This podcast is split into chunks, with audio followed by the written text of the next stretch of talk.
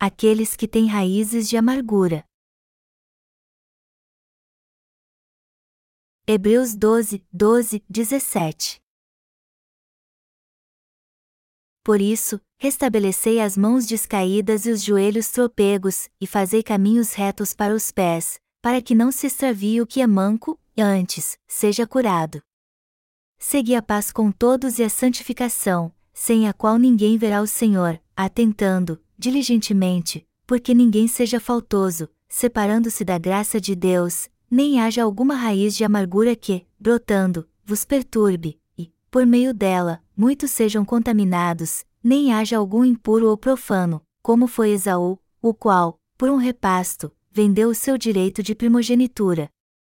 Pois sabeis também que, posteriormente, querendo herdar a bênção, foi rejeitado, pois não achou lugar de arrependimento, embora, com lágrimas, o tivesse buscado. A única arma espiritual que os judeus exilados, que haviam sido espalhados pelos opressores romanos, tinham na época da igreja primitiva era a fé em Jesus como seu Salvador. Mas apesar de crer em Jesus como seu Salvador, eles viviam com medo porque eram sempre perseguidos. Este era o pano de fundo da vida dos judeus cristãos que viviam com medo por tudo o que passavam e não terem verdadeiros líderes. Esta é a razão pela qual muitos deles tinham raiz de amargura. E quando eles permitiam que esta raiz de amargura brotasse em seu coração, eles traíam a Deus e ainda acabavam levando outros crentes para o caminho errado. Alguns deles, até justificando sua iniquidade, diziam: Nós temos muita sorte de ainda estarmos vivos neste país estrangeiro, apesar de estarmos afastados da graça de Deus. Do mesmo modo que antes, os que hoje têm raiz de amargura querem levar o povo de Deus de volta para o mundo. Queridos amigos, nós que somos crentes no Evangelho da Água e do Espírito sempre procuramos fazer a vontade de Deus, que é salvar as pessoas dos seus pecados. Então, se alguém quiser impedir que preguemos o Evangelho da Água e do Espírito, ele tem raiz de amargura. E se houver alguém assim entre os justos na Igreja de Deus, os verdadeiros crentes devem identificar quem são e ter muito cuidado com eles. Por isso que a Bíblia nos adverte: nem haja alguma raiz de amargura que, brotando, vos perturbe, e, por meio dela, muitos sejam contaminados. Essas pessoas dizem que creem na justiça de Deus, mas na verdade não creem. A Igreja de Deus é composta pelos crentes no Evangelho da Água e do Espírito. Se você encontrar um membro da Igreja de Deus tentando levar outros crentes para o mundo, saiba que ele é uma raiz de amargura. Infelizmente temos que conviver com essas pessoas. Mas devemos reconhecer logo que elas são raízes de amargura. Se alguém permitir que esta raiz penetre em seu coração, ele estará na Igreja de Deus, mas não crerá mais no Evangelho da água e do Espírito. Então enganarão os cristãos e os levarão para um abismo profundo. Se cedermos à tentação também nos tornaremos raiz de amargura, mesmo sendo justos. E tudo o que eles disserem e fizerem irá nos agradar. Por exemplo, quem se tornou raiz de amargura diz assim: É maravilhoso servir apenas ao Evangelho da água e do Espírito, mas será que não devemos desfrutar do que o mundo oferece para sermos pessoas equilibradas? E ainda continuarão tentando vocês assim, apesar de servirmos a justiça do Senhor, não é bom também satisfazermos nossa carne?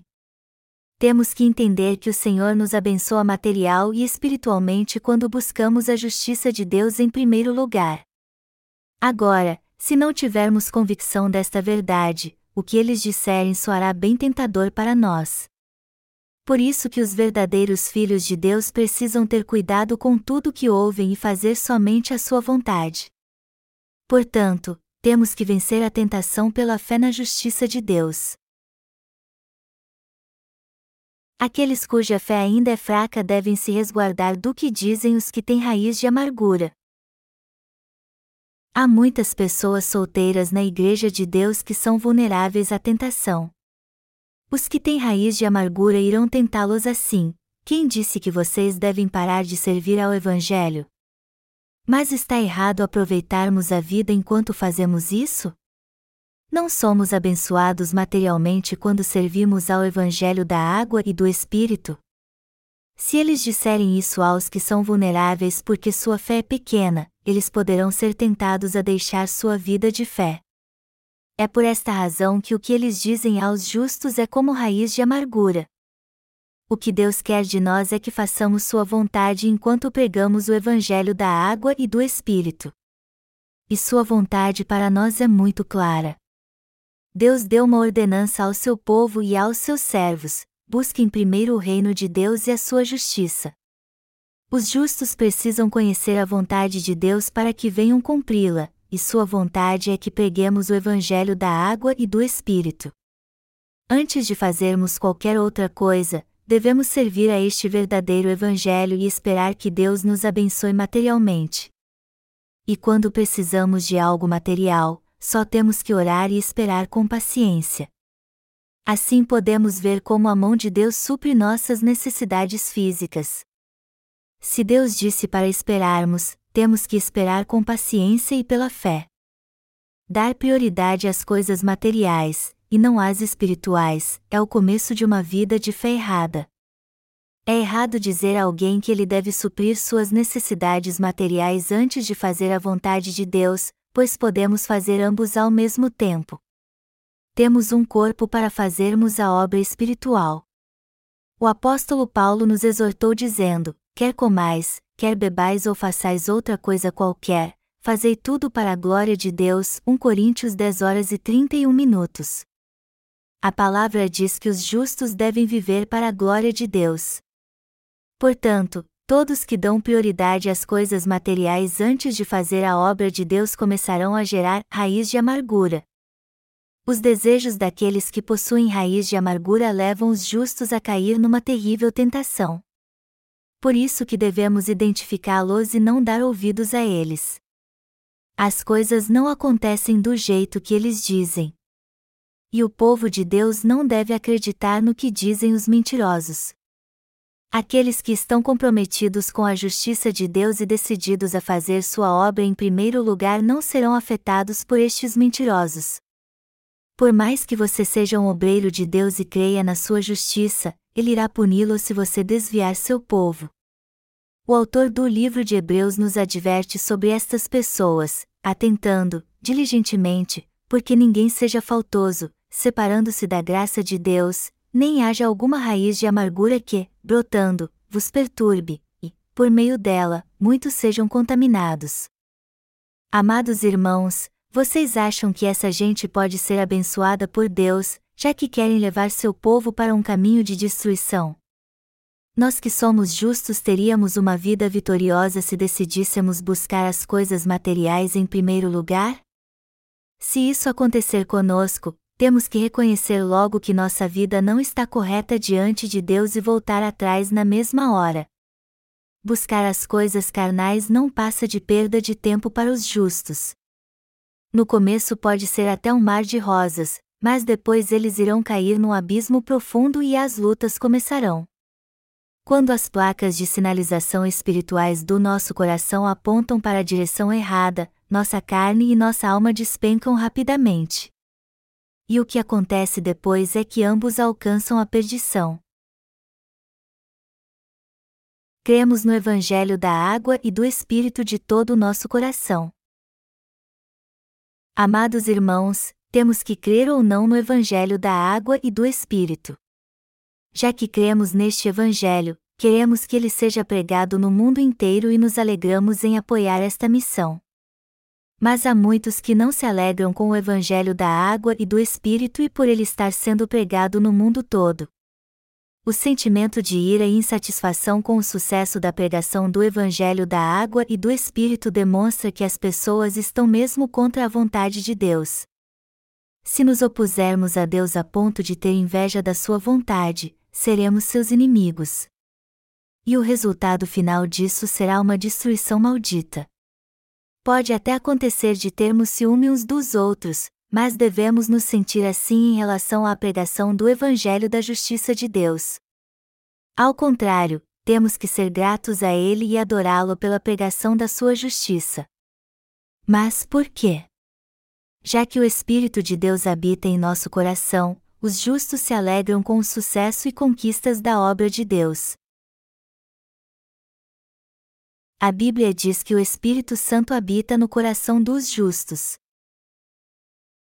Está escrito: Deus nolo revelou pelo Espírito, porque o Espírito a todas as coisas perscruta, até mesmo as profundezas de Deus. 1 Coríntios 2 horas e 10 minutos. Apesar de sermos imperfeitos, o Espírito de Deus não deixa de trabalhar em nós. E é Ele quem nos leva a ser gratos a Deus. O livro de Hebreus foi escrito especificamente para os judeus que criam em Jesus. E ele também fala com todos nós que fazemos a obra na Igreja de Deus, que é o corpo de Deus. Sendo assim, devemos obedecer à vontade de Deus e crer no Evangelho da água e do Espírito temos que ficar atentos com as pessoas que são raiz de amargura e corrompem outros na igreja.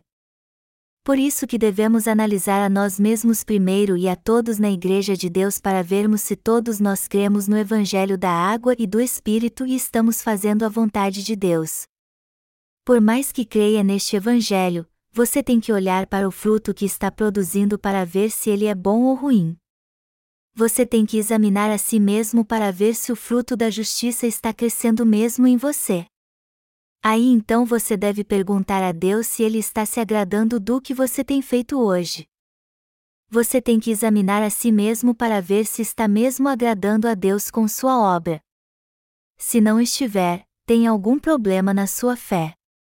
E isso quer dizer que o Senhor da sua alma não é Deus, mas o diabo. Você quer viver como escravo do diabo? O Senhor nos diz que pelos seus frutos os conhecereis. Mateus 7 horas e 20 minutos. Deus está falando aqui sobre os que são raiz de amargura, mas isso também é importante para nós. Se algum de nós não gostar do sucesso da pregação do Evangelho, quem habita no seu coração é o diabo, e não o Espírito Santo. Se algum de nós se sente infeliz com o sucesso da pregação do Evangelho, ele tem um espírito maligno. E esse espírito que nele habita é muito diferente do Espírito de Deus. Tal pessoa tem que ser repreendida e liberta desse espírito maligno. Ela tem que se arrepender e crer no Evangelho da água e do Espírito de todo o coração. Essa pessoa tem que buscar o Senhor e pôr toda a sua fé nele, que tirou todos os pecados do mundo ao ser batizado. Aí então ela tem que morrer com Cristo e ressuscitar com Ele para ser uma obreira fiel. Todos nós temos que ser obreiros fiéis e purificados por Deus crendo no Evangelho da água e do Espírito de coração. E esta vida de fé não é apenas um check-up que devemos fazer de vez em quando, temos que fazer isso sempre através do Evangelho da água e do Espírito até a volta do Senhor. Todo ser humano tem que aplicar a verdade do Senhor a si mesmo e se tornar um obreiro de Deus crendo de coração que foi salvo dos seus pecados. A Bíblia repetidas vezes nos adverte sobre isso: nem haja algum impuro ou profano, como foi Esaú, o qual, por um repasto, vendeu o seu direito de primogenitura. Hebreus 12 horas e 16 minutos. Jamais devemos ser pessoas inúteis perante Deus. Há muitos buscando satisfazer seus próprios desejos e paixões ao invés de fazer a vontade de Deus. Mas ele nos disse para ficar bem longe de tais pessoas. Mas quem é essa gente? Esaú era um deles. Eles são raiz de amargura. O Senhor nos adverte: nem haja algum impuro ou profano, como foi Esaú, o qual, por um repasto, vendeu o seu direito de primogenitura. Esaú, irmão mais velho de Jacó, vendeu para ele seu direito à primogenitura por um prato de lentilhas, como diz o Antigo Testamento. Ele voltou do campo e, quando viu seu irmão preparando um prato de lentilhas, pediu que lhe desse um pouco. E aí, irmão? Você ainda não acabou de preparar esse prato de lentilhas? Eu estou morrendo de fome. Dá-me um pouco desse prato de lentilhas. Não disse Jacó. Então Esaú disse: Está bem. Fique com ele então. Mas aí pensou: Eu sou bom mesmo em caçar. Do que me serve o direito à primogenitura afinal? E então disse ao seu irmão: Você pode ficar com o direito à primogenitura se me der seu prato de lentilhas agora. Humanamente o que Esaú fez é até compreensível, mas espiritualmente sua ideia e sua atitude foram muito tolas. Ele vendeu o direito de ser abençoado por um prato de lentilhas. Pessoas como Esaú só têm um objetivo na vida: conquistar as riquezas deste mundo. Mas e os crentes no Evangelho da Água e do Espírito? Eles buscam as riquezas deste mundo, já que nasceram de novo crendo neste Evangelho. Como eu disse antes, os cristãos que nasceram de novo têm os mesmos desejos carnais dos que ainda não nasceram. No entanto, os que ainda não nasceram de novo buscam as riquezas materiais para satisfazer seus desejos egoístas. Por isso que Deus diz que devemos ter muito cuidado para não nos tornarmos profanos. Hebreus 12 horas e 17 minutos diz: Pois sabeis também que, posteriormente, querendo herdar a bênção, foi rejeitado, pois não achou lugar de arrependimento, embora, com lágrimas, o tivesse buscado. Por mais que procurem, os que buscam as riquezas materiais não acharão lugar de arrependimento. Essa gente não pode voltar para Deus porque o deixou para buscar as riquezas do mundo. E por mais que consigam isso, eles vão ser ricos espiritualmente? Assim diz a promessa do Senhor: Buscai, pois, em primeiro lugar, o seu reino e a sua justiça, e todas estas coisas vos serão acrescentadas. Mateus 6 horas e 33 minutos. Amados irmãos, é isso que Deus está nos dizendo. Se nos unirmos para buscar o Senhor e servi-lo para propagar o reino de Deus, ele nos dará todas estas coisas. Lemos sobre o rei Davi e o rei Salomão na Bíblia. Salomão traiu a vontade de Deus e buscou a fama e as riquezas deste mundo. Mas ele teve uma vida boa? Seu pai, o rei Davi, obedeceu à vontade de Deus, lutou contra os seus inimigos e viveu para a sua glória. O rei Salomão, por sua vez, adorou ídolos para ser aceito pelo povo. No fim, quem Deus abençoou? Ele abençoou Davi. O rei Davi viveu para a glória de Deus, enquanto que o rei Salomão viveu para os seus próprios desejos. E o que aconteceu com Salomão? Seu reino desapareceu junto com seu povo. Ele levou seu povo a adorar ídolos e, por esta razão, foi amaldiçoado por Deus. O rei Davi, por sua vez, foi o rei mais poderoso dentre os povos ao seu redor e levou seu povo a ser abençoado por Deus. Nós que cremos no Evangelho da Água e do Espírito também buscamos a glória de Deus. Quem crê neste Evangelho dá prioridade à obra de Deus e faz com que ela esteja acima de todas as coisas.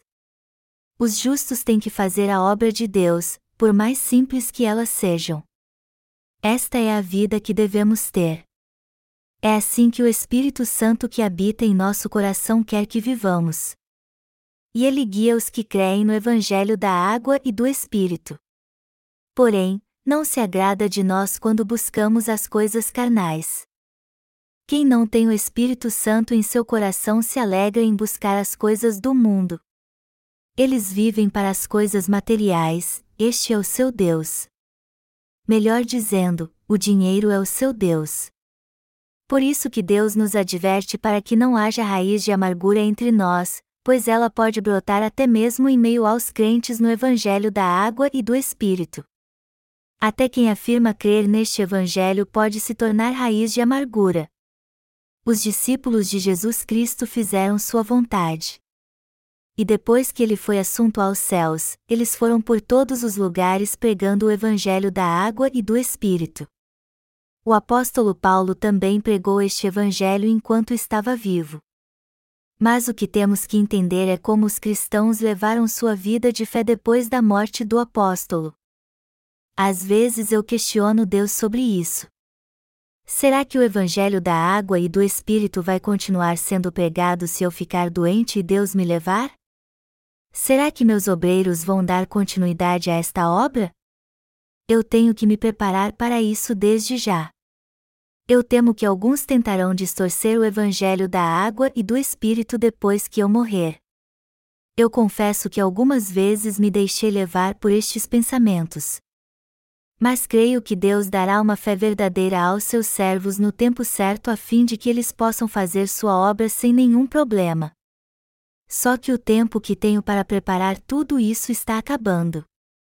O desejo de todos nós é pregar o Evangelho da água e do Espírito no mundo inteiro o quanto antes. Eu quero pregar o Evangelho rápido e receber as bênçãos de Deus. E creio que Deus abençoa seu povo na sua igreja tanto material e espiritualmente. Mas por quê?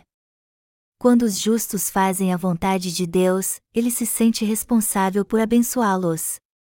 E ele faz isso porque o Senhor nos fez uma promessa: buscai, pois, em primeiro lugar, o seu reino e a sua justiça, e todas estas coisas vos serão acrescentadas. Mateus 6 horas e 33 minutos. Quando nos promete alguma coisa, Deus sempre cumpre sua promessa. Se vivermos para pregar o Evangelho de Deus, Ele nos dará todas as coisas para o resto da vida. Por isso que devemos confessar com toda a confiança: Eu dou minha vida a Ti. Deus, apesar de ter recebido a remissão de pecados crendo no Evangelho da água e do Espírito, eu não quero saber o que vai ser da minha vida. A única coisa que eu quero saber é se tu me abençoarás. Eu decidi viver para fazer a tua vontade. Senhor, cuide de mim. Não importa o que acontecer, cuide de mim. Eu creio pela tua palavra que tu me farás prosperar. Se eu não viver para fazer a tua vontade, tu terás vergonha de mim e eu ficarei envergonhado também. Poucas pessoas neste mundo sabem que eu creio em Deus. E creio também que Ele abençoará os obreiros da sua igreja. Se fizermos a obra de Deus em primeiro lugar, Ele cuidará de todo o resto para nós.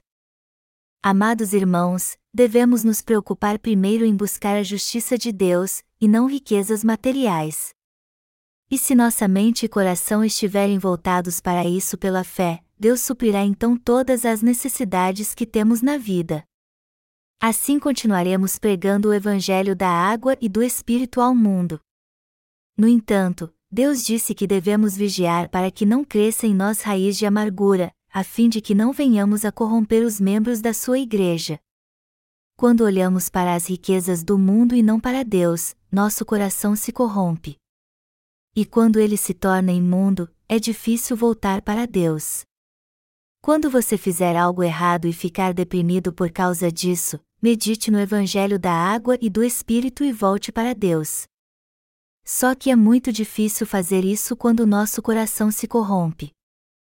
Precisamos ter muito cuidado para não nos tornarmos raiz de amargura. Temos que cuidar dos irmãos da Igreja de Deus, orar por aqueles que deixaram crescer em si raiz de amargura, e ficar atentos para não os guiarmos pelo caminho errado.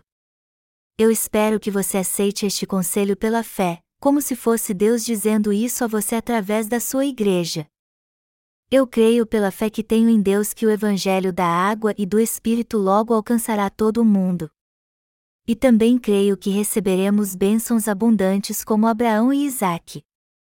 Nós seremos prósperos após pregarmos o Evangelho da água e do Espírito em todo o mundo. Você se lembra de Abraão? Ele teve uma vida material e espiritual mais próspera quando teve fé do que antes de ter veja na Bíblia a vida daqueles que viveram pela fé. Todas as pessoas de fé na Bíblia receberam grandes bênçãos de Deus. Mas por que então Pedro e Paulo sofreram tantas perseguições? Porque eram pregadores do Evangelho. Os pregadores viajavam o mundo inteiro. E hoje vivemos como pastores. Os pastores ficam numa igreja, cuidam do rebanho e dão a ele todo o apoio para que preguem o Evangelho da água e do Espírito como evangelistas. Se não formos prósperos, não poderemos fazer a obra de Deus. Agora, se tivermos uma vida abastada, poderemos alcançar muitas outras pessoas. Quando encontro pessoas com raiz de amargura na Igreja de Deus, meu desejo é que elas sejam transformadas. Por quê? Porque elas podem destruir quem é fraco na fé. Por isso que eu oro a Deus por elas.